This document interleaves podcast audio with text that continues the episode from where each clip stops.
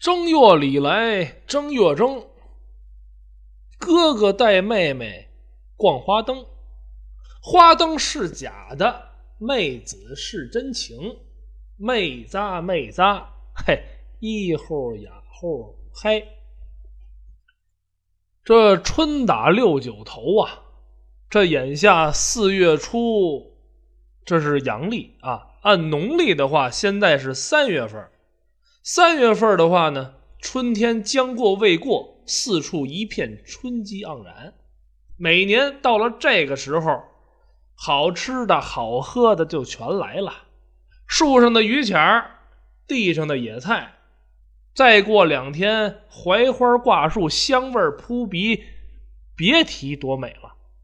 那位说了：“您不说的是好吃的吗？怎么净说这野味呀？”嘿。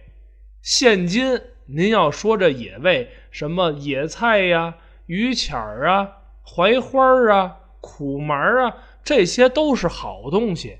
您要是往前推那么几十年呀，这都是穷人吃的东西。那得了，今天白鹤就跟您说说，咱老北京人穷人过去都吃什么。昨儿个有一位老人家到我这儿来了。手里头啊，端个半缸子，拿个塑料袋罩着。开始我还以为是拿个茶杯过来这儿蓄水，可没成想，人家给咱端的一碗好吃的。什么好吃的？我敢说，八零后的朋友乃至七零后的朋友没听说过，叫什么呢？果子干打开碗一看，里边稠稠乎乎的，全是好东西。有杏肉，有藕片金黄色的汤汁黏黏糊糊，尝上一口甜丝丝、酸溜溜的，别提多美味了。老人家看着我吃的这一个香啊，口打嗨声：“哎，孩子，这可是我们小时候吃的一样东西，在想当年，就这碗果子干儿。”就卖五分钱，都是咱们穷人吃的东西！我非常不解，大爷，这么好的东西，怎么穷人吃啊？你有所不知啊，在过去，有钱的人家有冰窖，可以把秋收的、夏季的果实藏在冰窖里头，冬天吃，春天吃。咱们普通老百姓啊。家里挖不起冰窖，买不起冰，怎么办呢？就把秋后的柿子、杏、桃等等这些东西破开了、晾干了，备起来，干嘛使啊？等到了青黄不接的时候，拿出来给孩子们当零嘴儿。一来二去啊，就出现这么一个果子干的吃食。把这柿饼一切四瓣把这杏干呢也给破开，切几片藕，往一大海碗里一搁，再倒上滚烫的开水焖它一天。第二天你再看，就是这好东西。这个吃着美味，可全代表咱们穷苦老百姓的生活状态。后来白鹤呀，就在网上仔细的搜寻了一下，还真是，想当初。北京穷苦老百姓可有不少的吃食，还有一样东西，现在饭馆里头您都见过什么呢？京酱肉丝。到饭馆里头，服务员一问：“先生，您吃点什么呢？”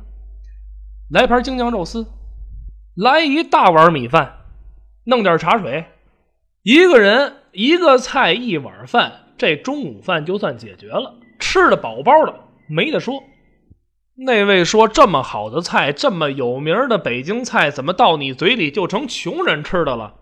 您还别跟我抬杠，这京酱肉丝可是模仿北京一道名菜，什么菜？嘿，北京烤鸭。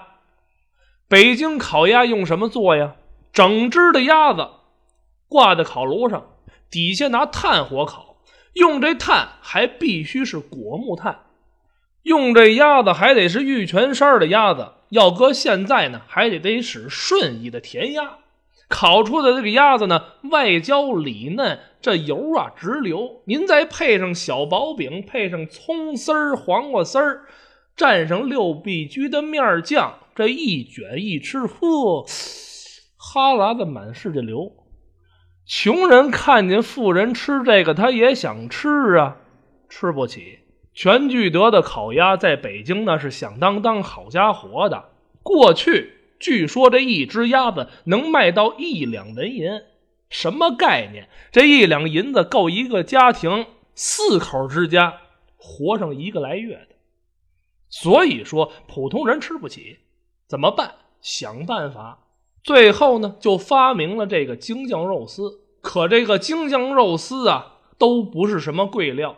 你看，用这个肉啊是猪肉。用这酱呢是黄酱加白糖，葱丝儿不值钱，豆皮儿它也不值钱，所以说这京酱肉丝啊也是老北京穷苦老百姓吃的东西。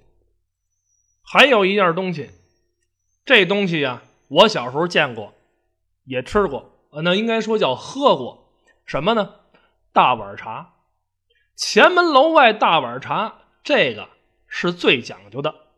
过去呀，到朱市口、虎坊桥一带，街边上、巷口都有卖这个东西的。现在您要在这民俗会上看，龙嘴大茶壶、大海碗，那叫文化物质遗产。过去呢，就是粗瓷大碗配上大半缸子，或者是大茶壶，用的什么茶叶呢？高碎。哪儿的？张一元的。抓上一把高碎，往壶里一扔，滚烫的水一沏，倒出来，金黄色的茶水一喝，打鼻儿的那么香，解渴又消暑。夏天天赶路的人走长路，出了一身汗，你不能吃凉的，因为你一旦吃了凉食，很容易就落下病根儿。怎么办？就得喝温乎水。哎，北京。在街边上就有卖这大碗茶的，过去多少钱？我喝过最便宜的二分，到后来呀，陆续涨到五分、一毛、两毛。哎，这个历史的产物，就算彻底退出舞台了。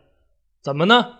街边上冷饮店有空调，吃冷饮；咖啡屋啊，俩人对坐一聊天，喝点咖啡，弄点茶。都比这干净卫生有档次。随着咱们这日新月异的发展，这一来二去啊，北京很多的穷苦人过上了好日子。曾经那些穷苦老百姓才吃的东西呢，也就慢慢淘汰了。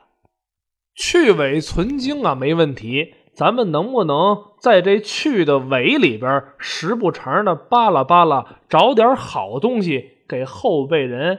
留个念想啊！到最后啊，白鹤也给自己做个宣传广告。您在微信公众号里搜索“传说五千年”，关注一下，就能听到白鹤给您说的北京传说故事，还有那些稀奇古怪的灵异事件。